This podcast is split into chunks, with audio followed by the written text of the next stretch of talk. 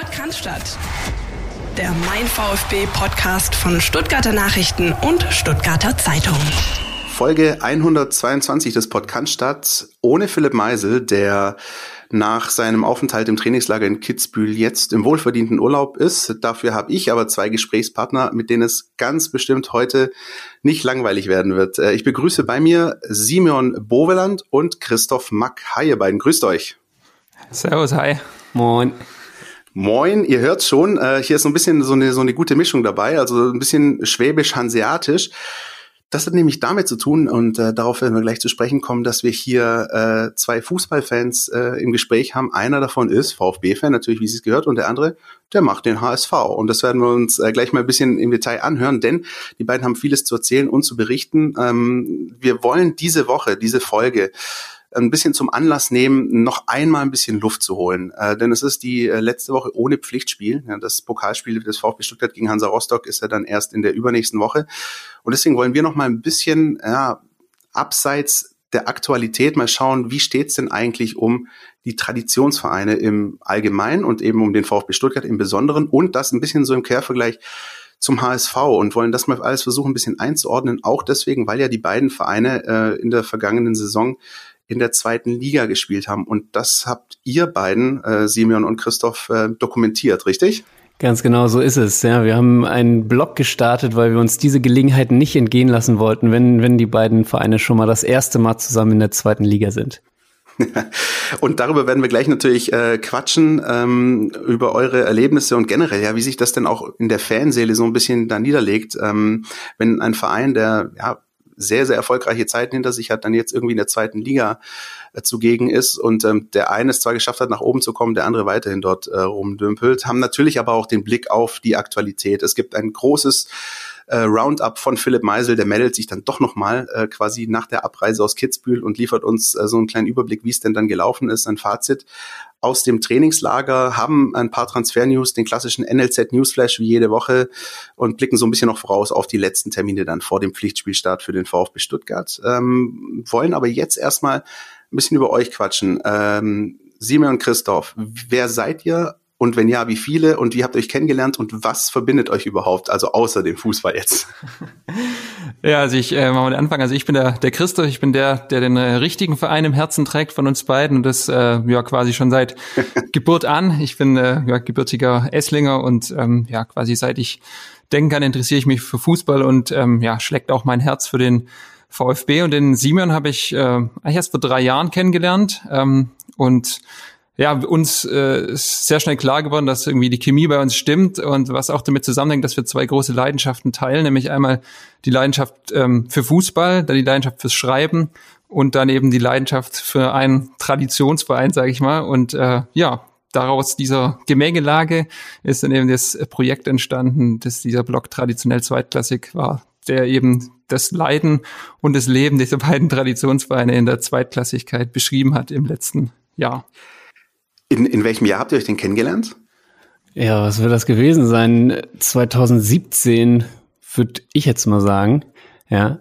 Also doch ganz frisch eigentlich. Ja? ja, ja, genau. Also ich bin, ich bin nach Stuttgart gekommen und Christoph hat mir eigentlich auch über, über Ecken hier ein Zimmer verschafft und so, so ging's dann los. Ja.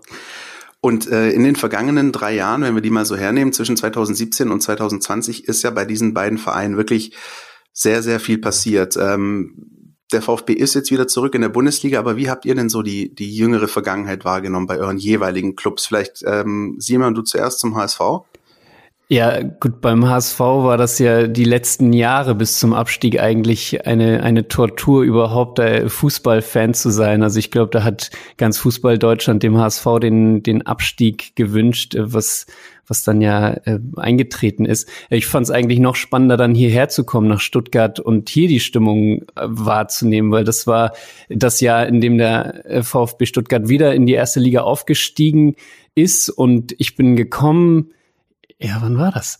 Dezember 2017 und da, da war Hannes Wolf äh, noch Trainer und äh, es war, war also eine sehr, sehr ähm, hoffnungsfrohe Stimmung und äh, dann, dann kam der, der Aufstieg und dann auch irgendwie so ein Verfall wieder in, in so alte Muster. Aber da habe ich so gemerkt, wie groß die Parallelen sind Äh, und ja, eigentlich auch was, was für eine Möglichkeit vielleicht im Abstieg stecken könnte, wenn man es denn so macht wie der VfB Stuttgart und gleich wieder aufsteigt.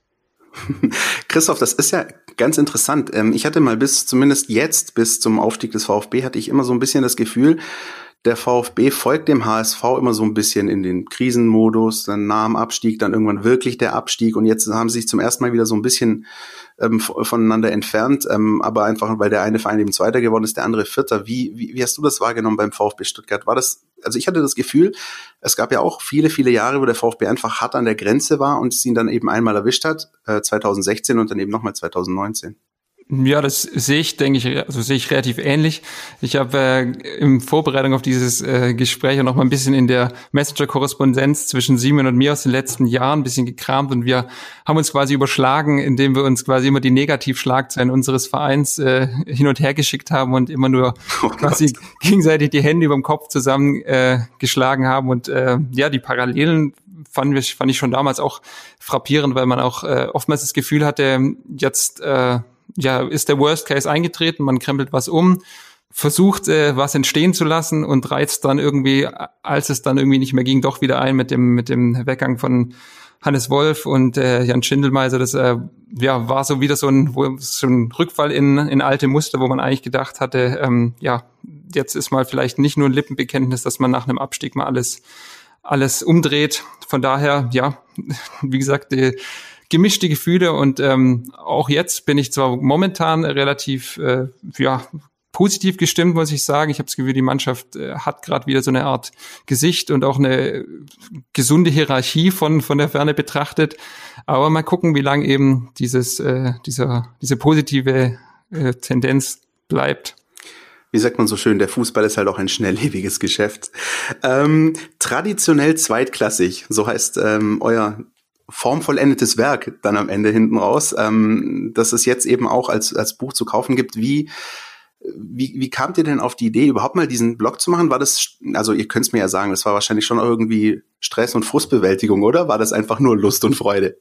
Ja, in erster Linie war es äh, Stress und Frustbewältigung, weil, weil es natürlich nicht schön ist, dass die beiden, die beiden Vereine in der, in der zweiten Liga, da mussten, mussten wir jetzt irgendwie das Beste draus machen.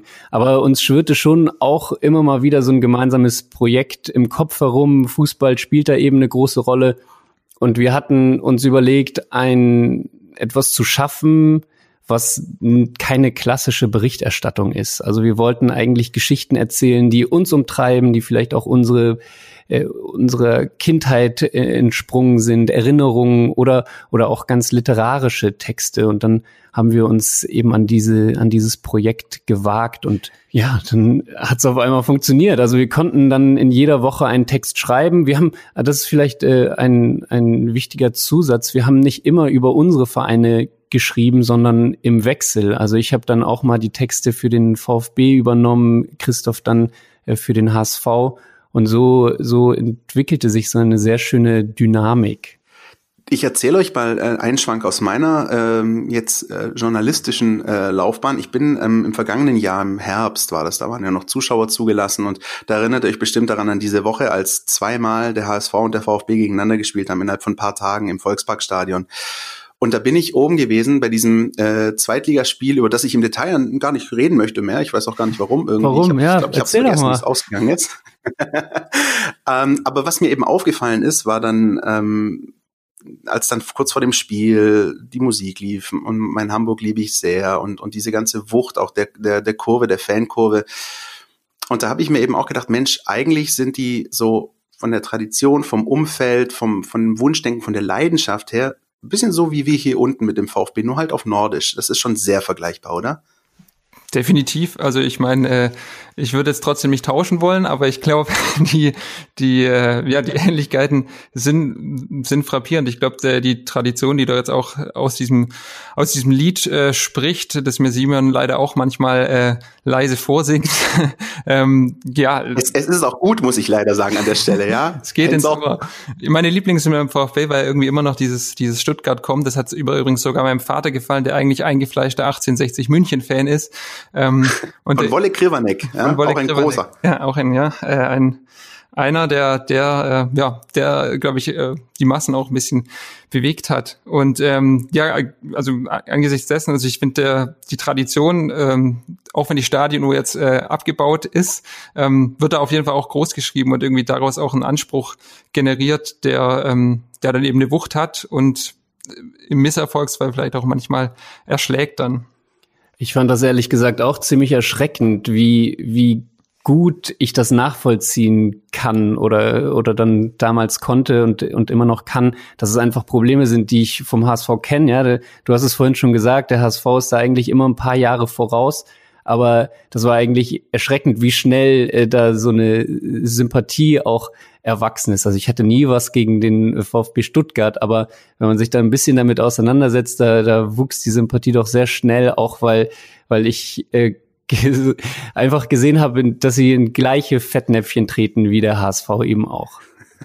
Das, äh, das kann man so sagen. Und ich glaube, es wird auch ganz, ganz spannend, wenn wir jetzt eben dann nachher auch ein bisschen den Blick nach vorne wagen, einfach zu schauen, wie, wie wir denn die Prognosen sehen eben für die, für die beiden Vereine und für den VfB natürlich im Besonderen. Wir haben das ja auch schon mit dem Kollegen Philipp, habe ich das in verschiedenen äh, Folgen zuletzt äh, versucht, ein bisschen einzuordnen. Es ist einfach noch nicht zu greifen. Werden wir uns nachher mal ein bisschen ähm, dezidierter damit befassen. Ähm, ich würde an der Stelle gerne einfach mal mit euch, ihr habt es ja auch gerade auch schon angerissen, einfach mal nochmal diesen Themenkomplex Traditionsverein ansprechen. Es ist ja nicht nur der VfB, es ist nicht nur der HSV. Es sind natürlich auch andere Vereine, die sehr, sehr zu kämpfen haben. Ich möchte gar nicht in diese Kiste greifen, erst FC Kaiserslautern, aber wenn ich beispielsweise daran denke, ihr wisst besser als ich, wer in der vergangenen Saison alles in der zweiten Liga gespielt hat. Äh, Bochum, Bielefeld ist jetzt mit aufgestiegen, aber da sind eben so viele Vereine gewesen, die einfach lange, lange einfach zum ja, zu, zur Eliteklasse gehört haben und die einfach immer mehr verschwinden. Und das kommen jetzt diese, ja, auf der einen Seite klassisches, krasses Beispiel RB Leipzig, aber aus meiner Sicht, ich hoffe, ich möge nicht zu nahe treten, die Augsburgs, die Mainzens, äh, die, die eben auch dann eben sich fest etabliert haben, sportlich auch völlig zurecht in der Bundesliga, was es aber eben diesen Traditionsvereinen einfach ein bisschen schwer macht, ähm, da wieder Fuß zu fassen und wieder, wieder nach oben zu kommen. Ähm, wie nehmt ihr denn das, diese ganze Gemengelage wahr rund um ja, diesen, diesen Komplex Traditionsvereine? Haben sie es wirklich schwerer oder machen sie einfach mehr Fehler und haben es deswegen nicht anders verdient? Also wenn ich, wenn ich mir den HSV anschaue, dann, dann sind das hauseigene Probleme.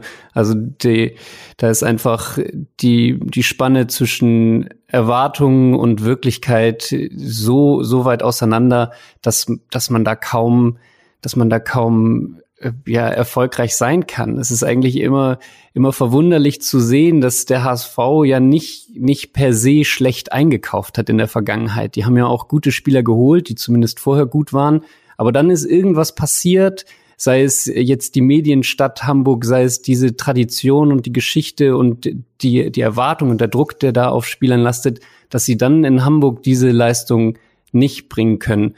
Und das ist, glaube ich, ein großes Problem. Also als der HSV erfolgreich war, das, ja, den letzten Titel haben sie gewonnen, da, da bin ich geboren. Also ich habe das nicht mehr nicht mehr erlebt seitdem, dass, dass ein wichtiger Titel geholt wird. Aber trotzdem gibt es dieses Selbstverständnis, äh, Selbstverständnis, ja, immer oben mitzuspielen. Und das ist, das ist schon ein hauseigenes Problem. Wenn man, wenn man das jetzt zum Beispiel mit, mit Augsburg oder Mainz oder Freiburg auch vergleicht, dann haben die von Anfang an einen ganz anderen Weg gewählt. Und dann eben, da, da braucht man diese, die Leipzig-Hoffenheim gar nicht mit, mit einbeziehen zuerst einmal. Wenn man nur das mit denen vergleicht, sieht man schon, dass es ganz, eine ganz andere äh, äh, sportliche ja, Initiative da auch ist bei diesen Vereinen. Ich, ich finde den Punkt ganz interessant. Ähm, du äh, habt es auch gerade so ein bisschen anklingen lassen. Und es wird ja auch gerne dann hier auch in, in Stuttgart dann ähm, so ein bisschen plakativ gesagt, Mensch, jeder Spieler, der hierher kommt, der spielt einfach schlechter. Sobald er den Verein verlässt, blüht er wieder auf. Also das ist natürlich alles völlig überspitzt und man muss das alles im Detail betrachten. Aber wir haben jetzt auch vor zwei Wochen beispielsweise mit dem Ex-VfB-Spieler Stravko Kuzmanovic gesprochen, der damals ähm, ja, der, der sogenannte Rekordtransfer beim VfB war. Und der hat schon auch gesagt, na, das ist, das trägst du natürlich schon mit dir rum. Du kannst natürlich auch ein starker Typ sein, eine gute Psyche haben, aber du trägst irgendwie diesen, diesen Rucksack mit dir rum und das ist einfach dann doch irgendwie was anderes. Und ähm, du hast es gerade auch angesprochen, es gab ja diese großen Spiele in der Vergangenheit. Ich habe manchmal den Eindruck, ähm, korrigiert mich, aber tendenziell schwelgen wir einfach zu viel in großen Erfolgen. Ich, ich denke natürlich auch immer Anfang Oktober dran, wie der VfB Stuttgart 2003 2-1 gegen Manchester United gewonnen hat. Äh, Simon denkt vielleicht auch immer daran an dieses wahnsinnige 4 zu 4 gegen Juventus in der Champions League. Ja, aber da war ich auch im Stadion. auch das noch. Ich, aber ich glaube, es fällt den Fans, aber nicht nur den Fans, sondern auch uns, also uns Medienschaffenden, aber auch ja, möglicherweise den Verantwortlichen dann doch einfach ein bisschen schwer, sich auch davon zu lösen und sich, äh, sich wirklich äh, einzugestehen, hey, die Zeiten sind vorbei. Wir, wir, wir spielen da nicht mehr in dieser Liga. Ja, ich meine, äh, das Schwelgen in Erinnerung macht ja auch macht ja auch Spaß, weil es äh, weil es einen erfüllt hat. Also wie gesagt, das Spiel Klar. gegen Manchester, ähm, die Meisterschaft 2007, auch äh, ich erinnere mich noch an das äh, Champions League Spiel gegen Barcelona. Das äh, das das ist ja nicht auszuradieren und da, davon zehrt man ja gerade auch in diesen in den schweren Zeiten ähm, ein, bisschen, ein Stück weit. Und gleichzeitig glaube ich, wie ich vorher schon angesprochen habe, diese, diese Wucht, die auch Herr Strafo Kuzmanovic äh, verspürt hat, ich glaube, die, die trifft halt immer auch die, die wahrscheinlich am kürzesten da sind, nämlich die Spieler, die vor jeder Saison nochmal äh, quasi neu geholt werden, die was ich, wenn ich jetzt zum Beispiel an Momo Sissé denke, der jetzt vielleicht nicht direkt gleich von Anfang an die große Rolle spielt mit 17, der der, weiß ich, hat, kennt den VfB, aber bestimmt schon vom Hören sagen, weiß, was da auf ihn zukommt und tritt ihm vielleicht auch ein bisschen ehrfürchtiger entgegen, wie wenn er jetzt ja, um, also ohne despektierlich zu sein, vielleicht in Augsburg und Mainz auf ein halb so großes Stadion und vielleicht ähm, halb so große Presseschar tritt, ähm, die ihm vielleicht ähm, bei der Pressekonferenz entgegentritt. Ähm, das, äh, ja, ich glaube, das, äh, das ist vielleicht wie ein, man es äh, im Vergleich wie ein großes alterwürdiges Gebäude, wo man halt sieht, ähm, das steht für was, das ist äh, ja hat eine Wucht und ähm, da geht man anders rein als in irgendwie ähm, ja ein kleines Einfamilienhaus, sag ich mal. Mhm. Ich muss bei der Gelegenheit an äh, Michael Reschke denken, der damals, ähm, als er mal diesen, ähm, diesen, dieses Paket an Neuzugängen vorgestellt hat, äh, gesagt hat, äh, sinngemäß, und bevor ich äh, die Spieler davon überzeugt habe, nach Stuttgart zu kommen, habe ich ihnen ein Video von der Cannstatter Kurve gezeigt, was da abgeht. Und äh, unter anderem einer dieser Spieler, die damals geholt wurden, war Borna Sosa, der immer noch beim VfB unter Vertrag steht. Und den habe ich kurz nach seiner äh, Verpflichtung mal daraufhin angesprochen, äh, auf dieses Video. Und dann hat er auch gesagt, ich habe es gesehen, war geil. Und ähm, das war schon auch ein Grund für mich zu sagen, hier will ich kicken vor dieser, vor dieser Wand, vor dieser Cannstatter Kurve. Also es ist natürlich schon auch nicht nur Last, sondern natürlich auch Lust, wenn es halt läuft. Auf der anderen Seite schlägt dir das natürlich dann auch entsprechend entgegen, aber ähm, auch das haben wir, glaube ich, schon oft ausdiskutiert. Es ist dann halt auch einfach nicht nur ein Thema von dem Begriff, den man eigentlich gar nicht mehr hören will, schwierigen Umfeld, sondern es hat halt einfach auch was mit Emotionalität, mit Leidenschaft zu tun. Und ich glaube, das ist äh, in Hamburg genauso wie in Stuttgart. Ähm, und ich denke, ihr, euch geht es da wahrscheinlich genauso. Ich meine, wenn, wenn ähm, der VfB oder respektive der HSV irgendwie das Spiel verloren haben, dann ist das Wochenende vielleicht erstmal im Eimer oder zumindest mal die nächsten Stunden, oder? Das, das kennen wir ja alle. Aber das ist ja auch das Schöne an, an einer Traditionsmannschaft oder das ist für mich auch Teil dieser Traditionsmannschaft. Das sind diese Fans und auch irgendwie diese Sehnsucht nach, nach der Vergangenheit und den Erfolgen aus der Vergangenheit und auch so eine gewisse Nostalgie.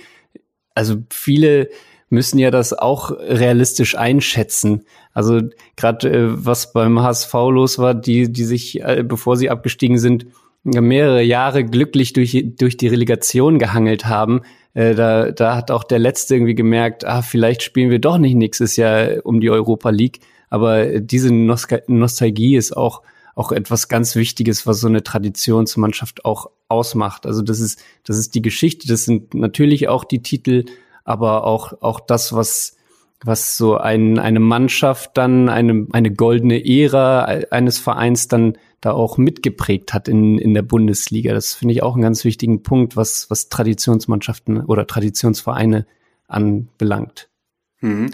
womit sich eigentlich fast schon sowas wie die Königsfrage stellt. Und wenn ihr die Antwort darauf habt, dann äh, glaube ich, können wir in diesem Moment die Aufnahme stoppen und äh, ihr könnt irgendwie massig Kohle machen. Nämlich, wie können es solche Traditionsvereine, die in so einem Loch sportlich und auch finanziell stecken, schaffen, das wieder umzumünzen, den, den Bock umzustoßen, wieder den erfolgreichen Weg zu, zu finden? Ähm, beim VfB, äh, Christoph, das wirst du bestimmt auch wissen, gibt es ja oft diese Geschichte von aus der Not eine Tugend machen. Also, dass der VfB Stuttgart oft die richtigen Entscheidungen getroffen hat, wenn es ihm eigentlich verdammt mies ging und im, im, im Zeitpunkt des Erfolges eigentlich die größten Fehler gemacht hat. Ähm, jetzt, jetzt wollen wir aber natürlich diese, diese Vereine nicht zwingend irgendwie in die komplette sportliche Krise stürzen. Also was muss geschehen oder was, was sind eurer Meinung nach die Schlüssel dazu, ähm, Vereine wie den VfB und den HSV mit einer solchen Macht, mit einer solchen Wucht auch wieder das tabellarisch darzustellen, in, und zwar in der Fußball-Bundesliga für beide. Wie seht ihr das? Habt ihr, habt ihr einen Lösungsansatz? Habt ihr eine Möglichkeit? Ist es Demut?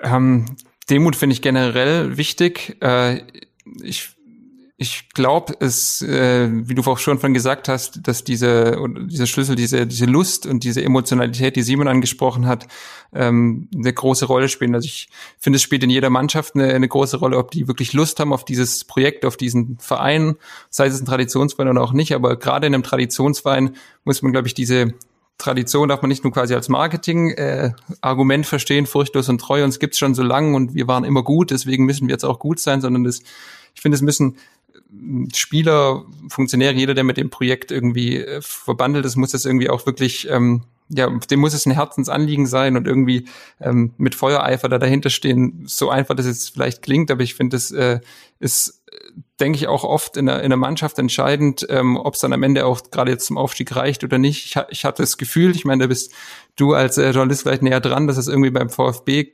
jetzt kurz vor Ende der Saison irgendwie tatsächlich mal gerappelt hat. Ähm, Ob es dann, weiß ich, in mhm. Holger Badstube dadurch rausgerappelt hat und irgendwie die Mannschaft sich dann gefunden hat und plötzlich plötzlich siegt, ähm, mag sein. Beim HSV hat es, glaube ich, in eine andere Richtung gerappelt und deswegen rappeln die jetzt immer noch in der zweiten Bundesliga rum.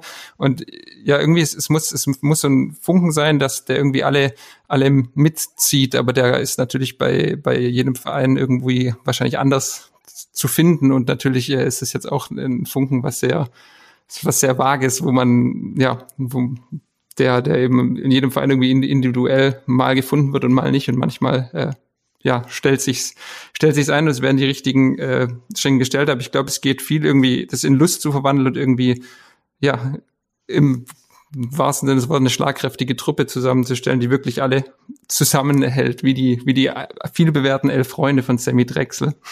Ja, und wenn wir jetzt Demut als, als eine Vokabel haben und Herzblut als andere, dann, dann ist das, glaube ich, schon, macht man oder begeben sich die Vereine da, glaube ich, schon auf dem richtigen Weg. Also die, die meisten Fans ja, dieses Jahr, wir wollen euch kämpfen sehen. Es geht ja nicht immer darum, äh, den schönsten Fußball zu spielen, sondern irgendwie äh, voll bei der Sache zu sein. Und das, das merken, merken die Fans ja sofort, wenn dem nicht so ist. Und äh, wenn sowas gewährleistet werden kann, dann äh, kann es auch besser werden. Also lass mal, lass mal den Trainer eine Saison durcharbeiten oder wenn, wenn man sich, wenn man sich ein gewisses Bild äh, schafft, wie, wie der Fußball aussehen soll, dann äh, lasst mal die Leute das auch äh, umsetzen, überhaupt äh, den, den die Zeit und die Gelegenheit geben, das zu machen.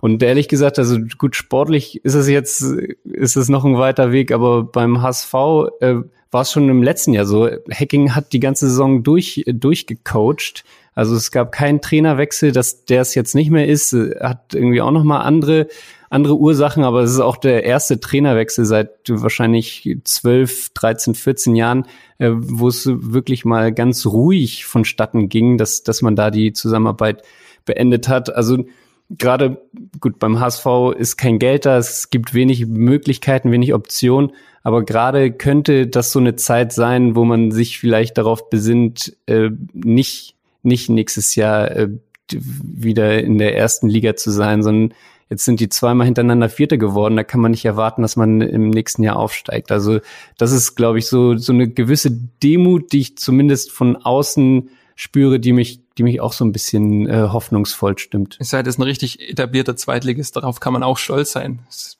ja, äh, man kann sagen, was man hat, will. Hey, es hat 25 Minuten gedauert bis zur ersten Stichelei. Ich habe schon gedacht, wann, wann kommt das denn endlich? Also bitte. Man kann, man kann sagen, was man will. Ne? Wenn man aufsteigen will, dann darf man nicht zweimal hintereinander Vierter werden. Das ist also, das ist eine Fußballweisheit, die gebe ich so freihaus mit. Das ist äh, halt einfach so. Und äh, auch im letzten Jahr, das waren viele Leihspieler, viele, viele gute Leute, die dann, die dann wieder weg sind, weil sie eben nur geliehen sind. Und jetzt muss der HSV halt irgendwie einen anderen Weg finden und äh, hoffentlich äh, gelingt das einigermaßen. Aber das ist schon mal zumindest so eine recht realistische Einordnung der Situation, äh, wie sie gerade, wie sie gerade Leute geholt haben. Und das fände ich positiv. was ich mir gerade noch einfällt, ist vielleicht auch sowas wie eine wie eine Art äh, Fehlerkultur. Also es hat, glaube ich, jetzt auch äh, Pellegrino Matarazzo in einem Interview mit dem SWR gesagt, dass er sagt, ja, es werden Fehler passieren und wir, wir müssen auch Fehler, Fehler zulassen. Und äh, da ist vielleicht auch so ein Ding, dass bei Tra Traditionsfeinden oftmals äh, sehr genau drauf geguckt wird, wer macht welchen Fehler und dann gerne auch, ähm, sei es in irgendwelchen äh, Social Media Kommentarspalten, dann ganz schnell ähm, da ein Schuldiger gesucht wird. Und das hatte ich zumindest auch, äh, jetzt während wir diesen Blog geschrieben haben, habe ich mich auch oft in den Kommentarspalten inspiriert und es teilweise schon sehr heftig gefunden, wie schnell und eben wie heftig da mit manchen Entscheidungsträgern und Spielern äh, ins Gericht gegangen wird. Und da würde vielleicht auch ein bisschen Demut und mal vielleicht kurz Abstand nehmen und denken, ja, das sind auch nur Menschen, die geben, oh, denke ich, alle ihr Bestes, weil es ehrgeizige Menschen sind ähm, und da ein bisschen Fehlerkultur und manchmal auch, ja, was verzeihen würde da, glaube ich, ganz gut tun. Ja, sehr wichtige, sehr, sehr wichtige Gedanken, äh, wie ich finde. Und, und wir haben Stichworte gehört wie äh, Demut, Herzblut, Fehlerkultur. Ich würde gerne noch ein anderes Stichwort äh, einfließen lassen und euch da gerne nach eurer Meinung noch dazu fragen. Ähm, und zwar das äh, Wort Stallgeruch. Ähm, wir haben jetzt ja gerade beim VfB Stuttgart äh, mit Thomas Hitzelsberger ähm, jemanden als Vorstandschef, der diesen Stallgeruch hat, der mit dem VfB 2007 deutscher Meister geworden ist. Beim HSV ist jetzt Horst Rubisch frisch geholt worden. Seht ihr das grundsätzlich als positiv an, weil diese Protagonisten dann doch auch ein bisschen mehr Rückendeckung möglicherweise genießen, vor allem auch im Umfeld bei den Fans? Ähm, oder seht ihr das ein bisschen kritisch? Ich bin da nämlich ein bisschen zwiegespalten. Ich ähm, vertrete nämlich die These, ähm, dass es vielleicht manchmal gar nicht so schlecht ist, wenn man bei dem Verein, für den man tätig ist, eigentlich nicht so diese super emotionale Bindung hat. Äh, und ich bringe da gerne immer das Beispiel Freddy Bobic, der ähm, beim VfB Stuttgart tätig war, das dann sehr, sehr unschön geendet ist alles und der dann aber bei Eintracht Frankfurt, übrigens auch einem sehr, sehr großen Traditionsverein, sehr, sehr gute Arbeit abgeliefert hat. Ein Verein, mit dem er nie was zu tun gehabt hat, bei dem er nicht gespielt hat, der wurde von Herbert Bruchhagen geholt und hat er wirklich top abgeliefert. Ähm, wie seht ihr das Thema Stallgeruch? Ist das gut, schlecht, mittel, dass, dass sozusagen ähm, Protagonisten in den Vereinen tätig sind, die bereits für den Verein gespielt haben? Oder spielt das überhaupt gar keine Rolle, eurer Meinung nach? Ja, bei Horst Rubesch muss man ja sagen, der hat zwar Stallgeruch, aber der erkennt seinen eigenen Stall auch nicht wieder. Also der hat, ist, das ist okay. schon, schon natürlich sehr, sehr lange her und, und steht auch nicht so im Fokus. Also da, da finde ich eher, dass der Jonas Bolt eine sehr, sehr ruhige Art hat, da auch zu arbeiten und den dazu zu holen. Jemand, der sich mit der Jugendarbeit äh, auskennt, der, der junge Spieler auch, auch weiterentwickeln kann, finde ich grundsätzlich gut. Also bei Rubesch ist es natürlich auch eine gewisse Stahlkraft, die er da, da mitbringt und auch bewusst mitbringen soll. Aber das würde dem HSV auch gut tun, wenn, wenn da mal wieder ein paar junge Wilde aus dem eigenen Stall irgendwie nach oben kommen. Also das ist gerade, gerade total wichtig. Ähm, deshalb bei Horst Rubisch finde ich das jetzt gar nicht, gar nicht so ein großes Problem, muss ich sagen. Äh, ich, ich hätte es auch gar nicht als Problem verortet, sondern wirklich einfach mal, ähm, ja, sozusagen ähm, ähm, offen äh, in, in den Raum gestellt. Mein Eindruck ist, dass beispielsweise auch ein äh, Sven Mislint hat, der jetzt keine ähm, VfB-Vergangenheit hat, das aber einfach sehr, sehr gut, ich finde, eine sehr, sehr gute Mischung findet aus ähm, Emotionalität im richtigen Moment, aber auch dann der Nüchternheit, äh, Dinge dann eben auch nochmal mit der gewissen doch noch irgendwo Restdistanz ja, äh, zu betrachten ähm, bei der Arbeit. Ähm, ohne jetzt, ohne jetzt zu sagen, dass sozusagen andere das irgendwie nicht gut gemacht hätten, aber ähm, das ist nur so ein bisschen mein Eindruck, dass ich finde, hey, wenn man so ein Stück weit dann doch mal ein bisschen nüchtern an Dinge rangehen kann, ähm, dann hilft das möglicherweise doch, weil ähm, ja, vielleicht ist dann doch die, die, die Gefahr ist dann doch zu gut machen zu wollen, wenn man eben eine ganz, ganz große emotionale Bindung hat und, und das dann doch irgendwie möglicherweise schief geht. Also ich weiß nicht, Christoph, wie hast du denn die Geschichte? Sehe ich das irgendwie komplett falsch mit, mit Freddy Bobic oder, oder wie, wie würdest du es einordnen? Nee, mit Freddy Bobic, ähm, ja, sieht man, äh, kann, also, würde ich so unterschreiben, wie du es äh, gesagt hast. War natürlich äh, undankbar ähm, ihm gegenüber und jetzt sieht man ja, dass er, dass er fähig ist. Ähm, und mit dem generellen Stallgeruch, ja, es ist, es, es ist auch so ein, so ein zweischneidiges Schwert, wenn ich es, es, es, es muss funktionieren. Ich, ich glaube, Sven Missintouch schätze ich an sich auch sehr. Ich glaube aber, dass es auch so gut funktioniert, gerade in Kombination mit dem Thomas Hitzelsberger, der auch ein bisschen den, den Stallgeruch ähm, hat, weil ich, ich davor äh, Michael Reschke ja, da, der, der ähm, keinen Stallgeruch hatte und ja, da wissen wir auch, wie es geendet hat. Das äh, fing verhei verheißungsvoll an und hat dann auch einen anderen ähm, Verlauf genommen. Also ich, ich glaube, die Mischung macht es da auch. Es ist, glaube ich, auch, ähm, wie gesagt, wie gesagt, wie gesagt, äh, wie fast gesagt gerade, die, die Teamarbeit und der, der Funken da wichtig, weil ich würde, würde denken und hoffen, dass sie sich ähm, ja auch viel, viel absprechen und vielleicht auch ähm, das Thema Stallgeruch sicher ein Thema ist, weil ja auch äh, gerade Sven Missel hat jetzt viele Spieler holt, ähm, wo andere sagen, ja, wir haben doch in der eigenen Jugend auch äh, viele 17-, 18-jährige Talente, die irgendwie äh, keine schlechte Rolle spielen in, der, in den Jugendbundesligen. Warum guckt man denn nicht da? Und ich ähm, glaube, da sind die in einem ganz guten Austausch und äh, haben aber auch äh, die eigene Jugend im Blick. Und äh, ja, deswegen habe ich hier keine generelle Meinung dazu. Ich, ähm, ich glaube, es ist tendenziell auch schon gut, wenn man den Verein kennt und wenn man dafür brennt, das Herzblut natürlich nicht, äh, nicht falsch aber trotzdem ist, äh, sollte ein gewisses Maß an Vetterles Wirtschaft quasi nicht überschritten werden. Und, und am Ende ist es dann doch einfach so einfach wie doch auch irgendwie kompliziert. Und es hängt dann doch irgendwie einfach an den Ergebnissen. Wenn die da sind, dann hast du alles richtig gemacht und wenn nicht, dann hast du wohl nicht alles richtig gemacht. Ob und inwieweit der VfB Stuttgart alles, einiges oder wenig richtig gemacht hat im Trainingslager in Kitzbühel, das erzählt uns jetzt äh, Philipp Meisel, der sich dann doch nochmal die Zeit genommen hat, äh, kurz reinzufunken aus äh, dem wohlverdienten Urlaub und uns jetzt einfach mal so ein kleines Rounder gibt, so ein Fazit. Wie war denn das Trainingslager des VfB Stuttgart in Kitzbühel? Querpass, der Kommentar unserer Redaktion. Ihr wollt ein kleines Recap des Trainingslagers des VfB Stuttgart in Kitzbühel und dann versuche ich das mal zu liefern. Ich steige am Mittwoch tatsächlich ein, denn alles, was vor Mittwoch passiert ist, haben wir in unserem letzten Podcast, der Folge von letzter Woche, entsprechend aufgearbeitet. Da ist eigentlich alles drin, was ihr wissen müsst. Also hört euch diese Folge unbedingt auch nochmal an, falls ihr es noch nicht getan habt. An diesem Mittwoch stand das Testspiel gegen den HSV auf dem Programm, der Mitkonkurrent aus der letzten Saison des VfB Stuttgart. Und die Schwaben haben das Spiel 3 zu 2 gewonnen, sind mit dem ersten Anzug äh, in das Spiel gegangen. Zumindest äh, das, was man erwarten kann für die für den Saisonstart, also mit der mit der besten Formation, die Trainer Pellegrino Matarazzo aufzubieten äh, gedenkt und das war dann doch recht ansehnlich, was man da gesehen hat. Also Zusammenspiel hat gut funktioniert. Die Mannschaft pflegt einen völlig anderen Ansatz äh, wie noch zu Zweitliga-Zeiten, denn ähm, es wird nicht mehr mit der Rolle zu rechnen sein, die der VfB eben letzte Saison hatte. Das heißt, man äh, steht etwas tiefer, man äh, agiert mit teils hochaggressivem Mittelfeldpressing und auch Gegenpressing im letzten Drittel. Es also geht so weit, dass der Trainer mit völlig überschnappender Stimme draußen steht und immer noch das Kommando gibt, pressen, pressen, pressen. Das äh, wird dann auch gut umgesetzt und führte äh, zu allen drei Toren. Die sind also alle drei Treffer sind aus diesen Situationen entstanden, wurden dann äh, teils exzellent verwandelt und natürlich mit dem absoluten Highlight, dem Tor von Nico Gonzalez ähm, aus 60 Metern, der die sich den Ball schnappt, sieht, dass euer Fernandes viel zu weit vom Tor steht und das Ding dann einfach über ihn ähm, in die Kiste donnert sozusagen. Also sehr, sehr schöner Treffer. Äh, nach dem Seitenwechsel, viele Wechsel beim VfB, entsprechend hat der, der Spielfluss ein bisschen gelitten und natürlich auch der, die Qualität, denn es waren eben andere Spieler auf dem Platz.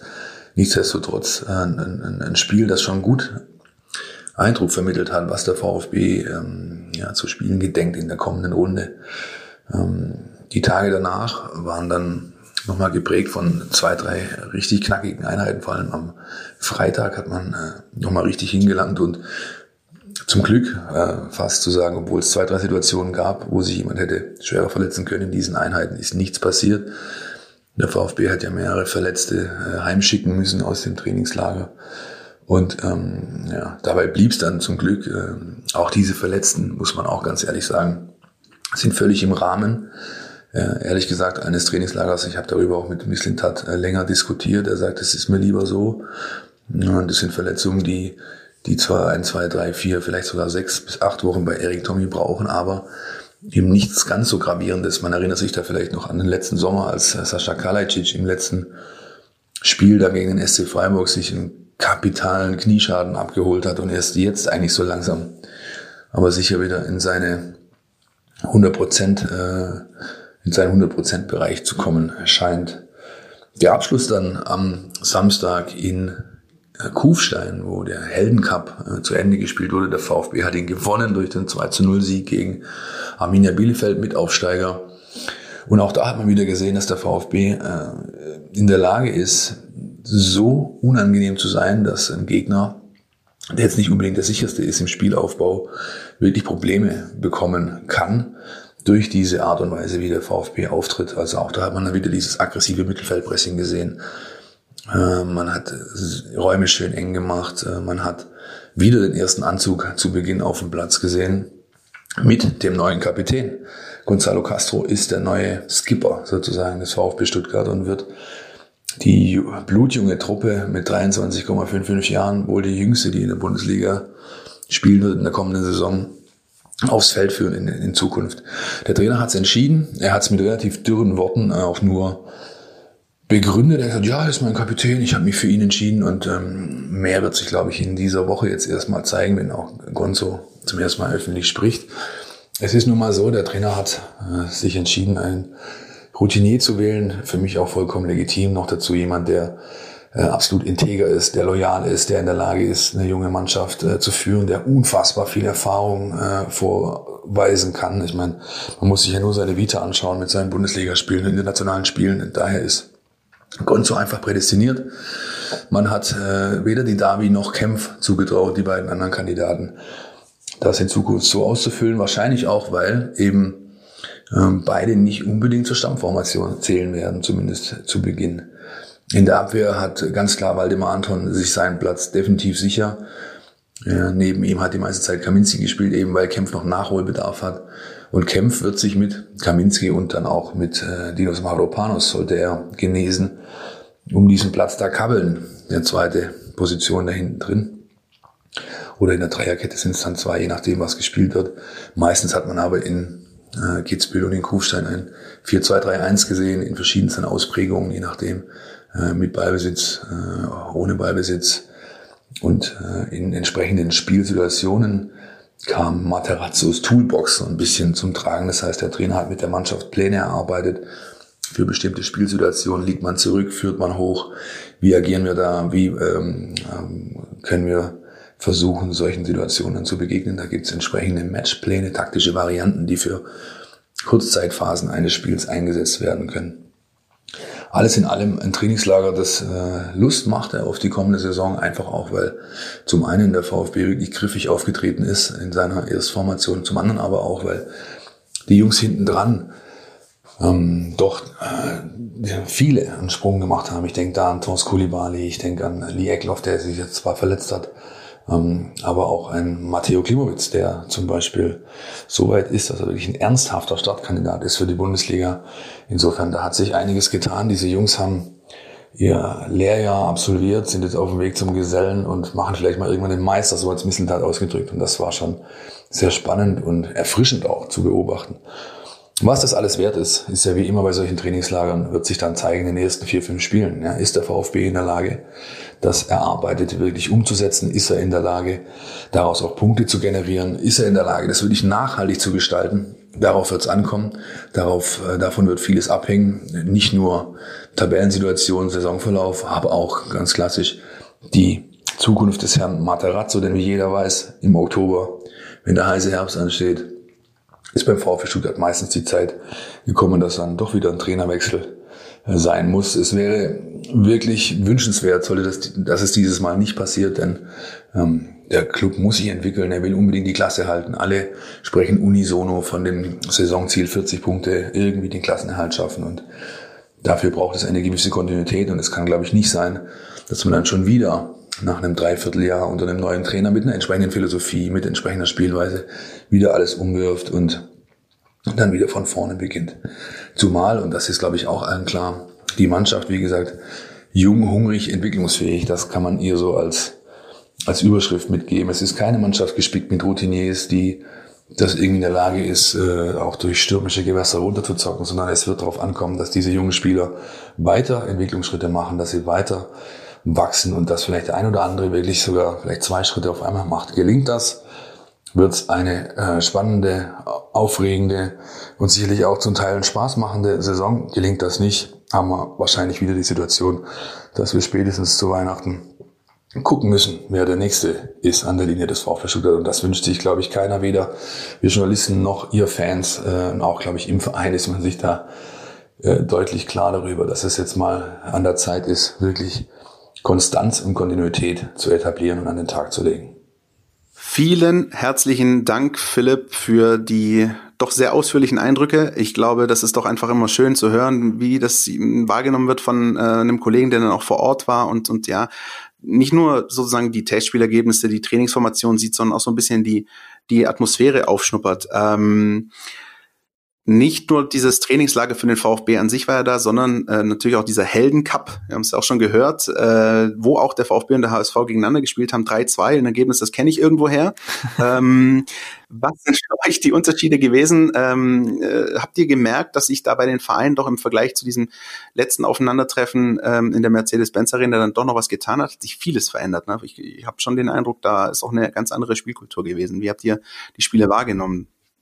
Also ich glaube, Simon hat nach zehn Minuten ausgeschaltet, wenn ich richtig informiert bin, weil er der Meinung war, der HSV hat ohne Innenverteidiger gespielt. Ähm, ja, ich hatte, ich hatte den Eindruck, es war eine sehr, sehr zielstrebige Mannschaft des VfB, die, einen, die einen Plan hatte, die gleich von Anfang an ähm, die Spiele, die entwickelt hat. Natürlich ist es auch immer gut, wenn man nach zehn Minuten schon 1 zu 0 führt und wenn auch mal ein, ein Ding aus äh, 60 Metern reinflutscht. Aber ich ähm, ja, war eigentlich ganz angetan von der, von der Spielkultur oder der Spielidee, die man schon gesehen hat und auch von dem von dem Mut von Anfang an zu sagen, wir, wir probieren auch Szenarien aus und ähm, das dann auch konsequent zu machen. Äh, also völlig falsch wiedergegeben, muss man, muss man dazu mal sagen. Also es stimmt, ich habe nach zehn Minuten ausgemacht, aber ich habe nicht gesagt, dass der HSV ohne Innenverteidiger spielt, sondern dass die Innenverteidiger den Querpass schon können. Also äh, ja, ich habe, ich konnte es mir tatsächlich nicht angucken, weil es äh, doch schon auch nach zehn Minuten sich so angefühlt hat, als würde ein Erstligist gegen einen Zweitligisten spielen. Was ja irgendwie auch so war dann, glaube ich, wenn ich auf dem Papier richtig bin. Aber ähm, abgesehen davon, ähm, habt ihr ähm, dieses Gefühl, sag ich mal, Trainingslager, Vorbereitung, dass es jetzt, dass es jetzt gar nicht mehr lang dauert, bis es dann eigentlich losgeht. Habt ihr schon dieses, dieses gleich bald geht's los mit der Saisongefühl? Äh, ich habe das so ein bisschen, so langsam kommt's bei mir. Ich weiß nicht, wie es bei euch ist bei mir kommt es definitiv auch. Also es ist jetzt, äh, ja, wie gesagt, ich habe äh, gerade die Tatsache, dass ich mir dieses Spiel angeguckt habe, äh, dass ich das Spiel gegen Bielefeld äh, noch gesehen habe, das hat mir schon gezeigt, dass auch wenn mir jetzt ja die fußballfreie Phase relativ kurz war, wenn man auch noch die, die Champions League quasi als Übergangsdroge hatte, ist es jetzt natürlich schon was anderes, wenn man dem eigenen Verein dann wieder zuschauen kann. Und ähm, da freue ich mich drauf, ja. Eine Personalie des VfB Stuttgart ist ähm, Gonzalo Castro, der, das haben wir auch gehört, zum neuen Kapitän des VfB ernannt wurde. Jetzt äh, wollte ich jetzt, wie wollte ich jetzt nicht fragen, Sime und was hältst du von Gonzalo Castro als neuen VfB-Kapitän? Aber ähm, ist ist das eurer Meinung nach eine richtige Entscheidung gewesen, sozusagen Mark Oliver Kempf äh, da abzulösen und und äh, den Leitwolf, so ich es mal nennen, äh, einzusetzen? Wie wie ist das in der Kapitänsfrage auf euch so rübergekommen? Also für mich ähm, ist es irgendwie die einzig, ja, nicht die einzig logische Konsequenz, aber ich glaube, das ist eine, eine einfach an sich eine gute Handlung von Materazzo jetzt gerade so auch das Trainingslager zu nehmen, die Mannschaft da wahrscheinlich auch so ein bisschen zu formen und sich da hat sich wahrscheinlich rauskristallisiert, dass er für ihn der Spieler ist, ähm, den er vorne sieht. Gonzalo Castro, über seine Vita brauchen wir glaube ich nicht sprechen, dass er da äh, einiges mitbringt, was ihm auf dieser Position in diesem Amt äh, dienlich ist und ich glaube, äh, dass es auch ein bisschen so, eine, so ein Zeichen war von Materazzo, so jetzt bin ich angekommen und jetzt äh, setze ich die Maßstäbe und ähm, ich finde es keine schlechte Entscheidung und ich glaube, es war auch keine Entscheidung gegen Marc Oliver Kempf, äh, wie er auch selber gesagt hat, sondern es war eben eine Entscheidung von Castro und aus meiner Sicht eben auch so eine, ähm, ja, so eine, vielleicht so eine, wenn man auf dem Spielfeld äh, sagt, so eine, so eine, so eine, wie heißt das? Wenn man so eine Aktion setzen will, eine, Grätsche, eine Grä Akzente. Akzente. Da muss ich noch ganz kurz was sagen. Also ihr könnt euch ja vorstellen, wie, wie ich auf Castro zu sprechen bin nach dem 3 zu 2 äh, Siegtreffer in der 92. Minute gegen den HSV und auch schon, auch schon im Hinspiel hat äh, mit der Einwechslung von ihm äh, das Spiel schon, schon nochmal eine andere Wendung genommen. Äh, man muss auch dazu sagen, der ist jetzt zwar schon, schon eher so geht dem, dem Ende der Karriere entgegen. Aber äh, Kempf, den ich sehr mag, äh, ist halt aber auch häufig verletzt. Also das ist schon auch sowas, äh, wenn Kapitän da dabei ist, vielleicht nicht immer von Anfang an spielt, dann kann ich die, die Entscheidung auch schon nachvollziehen. Also ich finde es aber trotzdem ein bisschen schade. Den Kampf, den mag ich schon gern.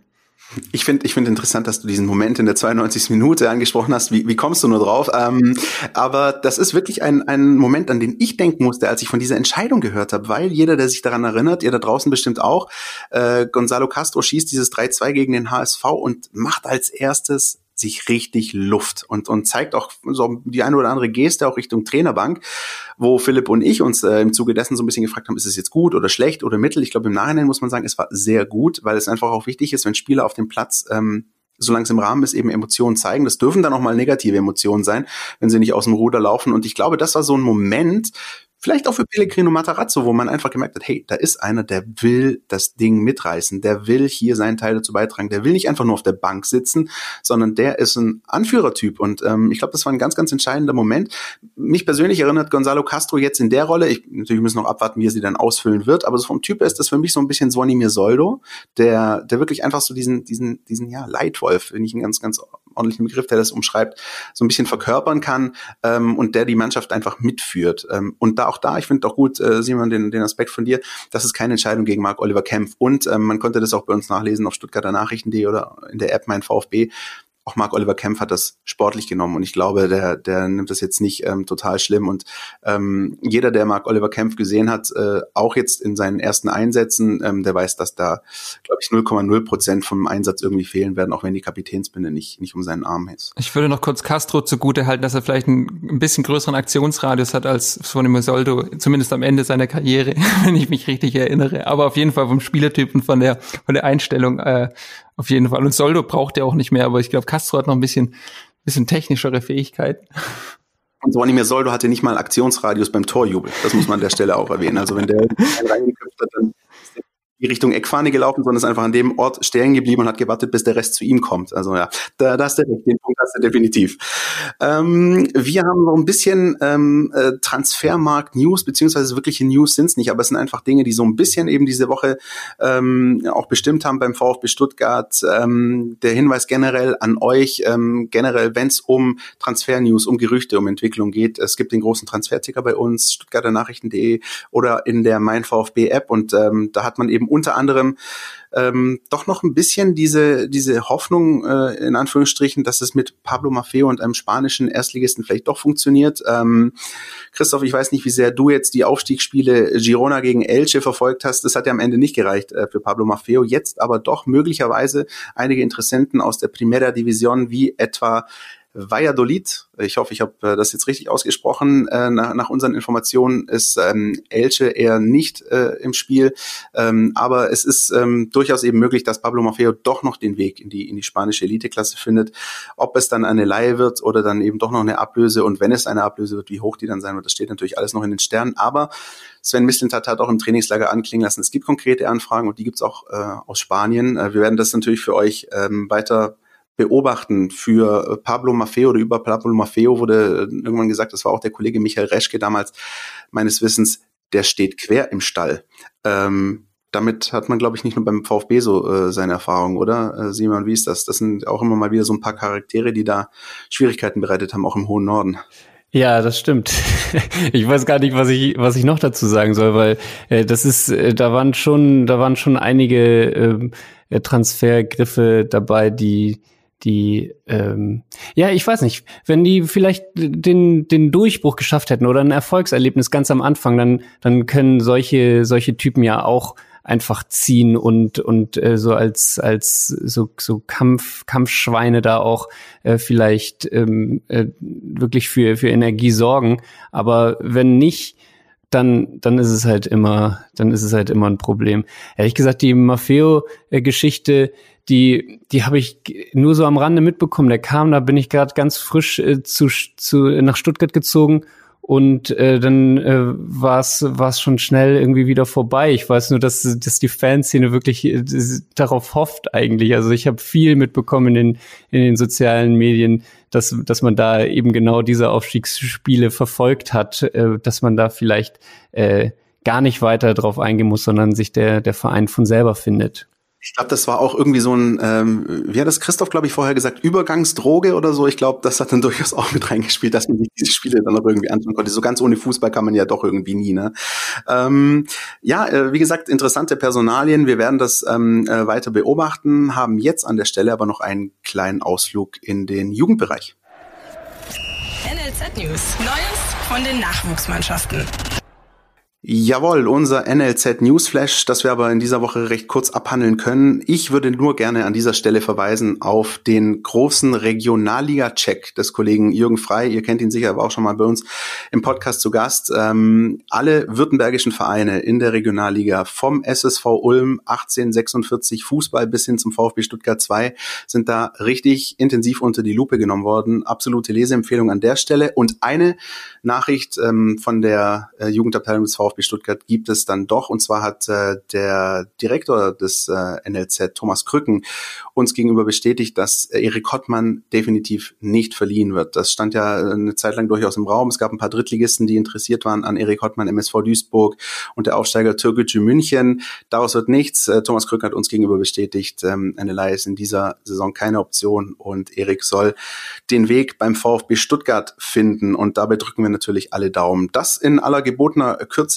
da NLZ-Überblick äh, für diese Woche und ähm, vom Überblick zum NLZ kommen wir mal ein bisschen zum Ausblick. Was erwartet uns denn so in der nächsten Woche? Es gibt noch ein Testspiel für den VfB Stuttgart und zwar am kommenden Samstag um 16 Uhr im Robert-Schlien-Stadion gegen Racing Strasbourg. Also wir reiten hier so ein bisschen tatsächlich linguistisch äh, quer Richtung äh, Westeuropa.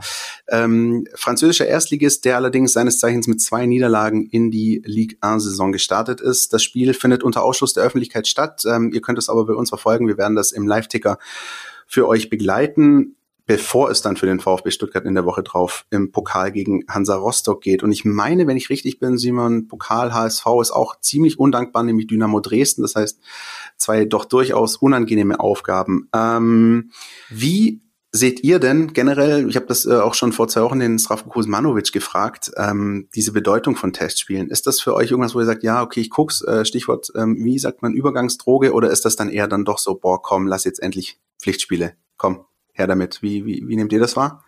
Ich finde, also was ich jetzt beim VfB mitbekommen habe, da hat der Materazzo ja schon auch versucht, Situationen zu simulieren. Äh, dann finde ich das eigentlich eine ganz lustige Idee. Äh, ich glaube, das Problem an den Testspielen ist, dass die auch alle übertragen werden. Also früher war das ja nicht so. Da hat man die Testspiele äh, gemacht und dann hat man den, den Drittligisten irgendwie zweistellig äh, nach Hause geschickt wieder. Alle hatten ihre Freude äh, und dann war gut. Jetzt wird das alles übertragen und bekommt dadurch natürlich eine, eine ganz neue Bedeutung. Ich finde das immer ganz schön, wobei ich, ich da jetzt auch sagen muss, ich, für, für mich könnte das jetzt, die, könnte so die, diese Testspielphase noch ein bisschen andauern, weil die Ergebnisse beim HSV da jetzt auch noch ausgeblieben sind. Also ich habe, nachdem ich das teilweise gesehen habe, habe ich auch ge gesehen, dass dann noch einiges an Arbeit zu tun ist. Äh, man sollte trotzdem. Aber, wenn ich ganz kurz darf, ähm, also das muss wirklich nicht viel heißen. Ich erinnere mich an eine Vorbereitung des VfB Stuttgart, in der er äh, ungeschlagen geblieben ist. Ich meine mit äh, Taifun Korkut und das äh, ging dann auch irgendwie in der Saison dann im Laufe der Zeit in die Binsen. Also muss gar nichts heißen. Ja, also das darf man nicht überbewerten. Die, das Selbstvertrauen holt man sich dann, glaube ich, vielleicht in Dresden oder in Rostock, wer weiß es schon.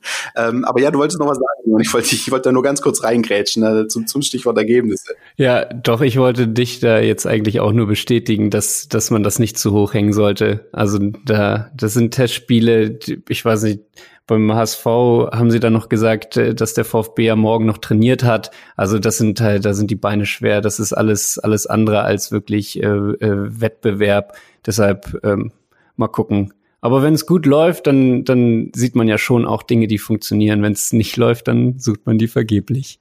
Und ich glaube, das Wichtigste ist einfach auch, ähm, dass es wirklich keine schweren Verletzungen mehr gibt. Der VfB Stuttgart ist ähm, da aus dem Trainingslager dann doch durchaus auch gebeutelt. Das muss nur wirklich nicht mehr passieren. Und ähm, ja, dann geht's äh, in der Woche darauf zu Hansa Rostock. Das werden wir dann in aller Ausführlichkeit ähm, dann ausdiskutieren, wenn es dann wieder mal an die Ostsee geht. Ähm, alle Jahre wieder, kann man dazu nur sagen. Das dann aber nächste Woche. An dieser Stelle jetzt ähm, hätte ich noch eine Kategorie für euch beiden, ähm, die ich euch vorher noch nicht verraten habe, die aber jetzt kommt. Entweder oder. Unser Podcast Tiki Taka. Unser Podcast Tiki Taka klingt immer ganz, ganz angsteinflößend, ist immer ganz, ganz furchtbar, aber im Zweifel kommt ihr da easy durch. Es sind ganz einfach drei Entweder-Oder-Fragen, äh, die ich euch stelle. Und ähm, ich würde euch einfach bitten, auf die Schnelle mir kurz eine Entscheidung zu geben und, und ähm, euer Urteil zu fällen. Ähm, wir reiten da ein bisschen quer durch. Ich würde sagen, wir machen das im frohen, munteren Wechsel. Erst Simon, dann Christoph. Einfach eure Antwort ins Mikro hinein. Alles klar. Viel Spaß schon mal. Erste Kategorie. Trainer. Labadia oder Fee? Labadia. Und der andere? Ah, ich würde Armin Fee nehmen. Ist mir sympathischer, kerniger. Und er hat den Meistertitel geholt. Absolut. Ähm, ich ich finde das interessant. Ich bin vorher mit dem Kollegen Joachim Klump in der Redaktion gesessen, habe mir die Fragen äh, so ein bisschen überlegt. Äh, und dann äh, ist mir eingefallen, naja, welche Trainer gab es denn schon bei beiden Vereinen? Und das sind dann doch ein paar. Ähm, ich hätte jetzt beispielsweise auch äh, Hannes Wolf nehmen können, wo ich auch immer ganz interessant fand, ne, wie sich das da äh, entwickelt hat. Auf der einen Seite beim VfB Stuttgart, auf der anderen Seite beim HSV. Ähm, es gibt dann doch durchaus auch einige Parallelen, nicht nur was Trainerentlassung angeht, sondern dann noch was die Trainernamen angeht. Äh, doch sehr interessant. Labadia Fee 1-1 habe ich erwartet. Sehr gut, keine Überraschung. Weiter. Küche. Fischbrötchen oder Maultaschen? Bitte. Maultaschen. Oh. Also gehen auch Lachsmaultaschen? Nee, ich nehme äh, Fischbrötchen. Alles klar. Lachsmaultaschen, ja. Manchmal, manchmal sind wir bereit, Kompromisse einzugehen. In dem Fall ähm, würde ich das gelten lassen. Ähm, die letzte Kategorie, da bin ich sehr gespannt, auch wenn vielleicht ähm, deine noch nicht ganz so viel noch dazu sagen kann, aber äh, euer Urteil interessiert mich da. Stürmer, Harnik oder Terodde? Und bitte. Terodde. Ja, sage ich auch. Ich habe so viel Gutes von dem gehört. Ich sage auch Terodde. Terodde war tatsächlich der, also seit seit ich irgendwie äh, ein Giovanni Elber Trikot hatte, früher war glaube ich der der der letzte Spieler, von dem ich so richtig Fan war. Jetzt hat ihn vielleicht war Taro Endo ein bisschen abgelöst, aber ähm, deswegen war ich auch sehr glücklich über das Testspielergebnis, dass sogar Terodde bei seinem neuen äh, Verein äh, getroffen hat. Und ich glaube tatsächlich, um jetzt am Ende noch ein bisschen versöhnlich zu werden, mit dem könnte den Aufstieg schaffen. Juhu. definitiv so sehen. Ähm, und man muss aber an der Stelle natürlich auch sagen, auch wenn jetzt hier Martin Harnik 0 zu 2 verloren hat, ähm, das ist ähm, mit einer der erfolgreichsten Torschützen beim VfB Stuttgart gewesen in den vergangenen Jahren. Äh, die Statistiken sprechen eigentlich für ihn. Aber ja, Simon Terodde ist so ein bisschen, wie man so sagt, die Garantie, die Aufstiegsgarantie. Ich bin echt gespannt, wie das beim HSV laufen wird. Also beim VfB und auch beim FC Köln hat das funktioniert. Wir werden das beobachten. Ja, so habt ihr schon geschafft. Also gar nicht so schlimm gewesen, oder? Die Kategorie geht. Geht. Auf jeden ähm, Fall. Jetzt kleiner äh, Ausblick für euch nach vorne. Wie geht's denn äh, bei euch weiter? Ihr habt ähm, euer Buch, äh, das, das habe ich schon angesprochen, äh, traditionell zweitklassig und damit seid ihr auch unterwegs in Stuttgart, richtig? Ja, ganz genau. Und zwar ähm, lustigerweise direkt am 13.09. Äh, und zwar direkt im Anschluss an das äh, Pokalspiel vom äh, VfB bei Hansa Rostock. Um 18 Uhr lesen wir im Kulturzentrum Merlin aus diesem Buch vor, einzelne Kurzgeschichten und äh, verkaufen das Buch da auch zum ersten Mal äh, physisch. Und äh, an dieser Stelle eine herzliche Einladung an alle, die daran interessiert sind. Einladung ist raus und ich glaube auch der Wunsch, dass es dann in Rostock dann doch nicht in die Verlängerung geht, wenn ich da richtig gerechnet habe. Anstoß 15.30, na, das äh, sollte dann möglichst irgendwie nach 90 Minuten durch sein im Idealfall. Ja, das ist natürlich alles abgesprochen. Also da haben wir wirklich die Garantie, dass das, dass sie das in 90 Minuten dann auch wuppen.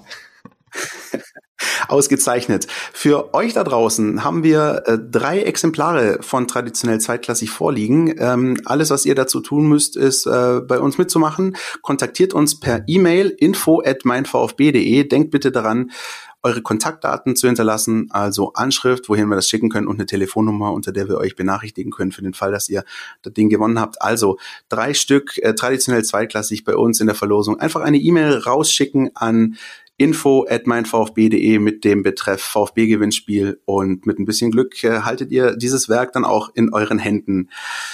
Mir bleibt an der Stelle noch zu sagen, dass ihr weiterhin natürlich gerne Feedback geben könnt äh, zu unserer Sendung. Ähm, da freuen wir uns drauf. Ist auch letzte Woche wieder sehr, sehr viel reingekommen. Äh, herzlichen Dank ähm, über unsere ganz verschiedenen Kanäle, die wir haben. Facebook, Twitter, Instagram, mein VfB. Meldet euch bei uns.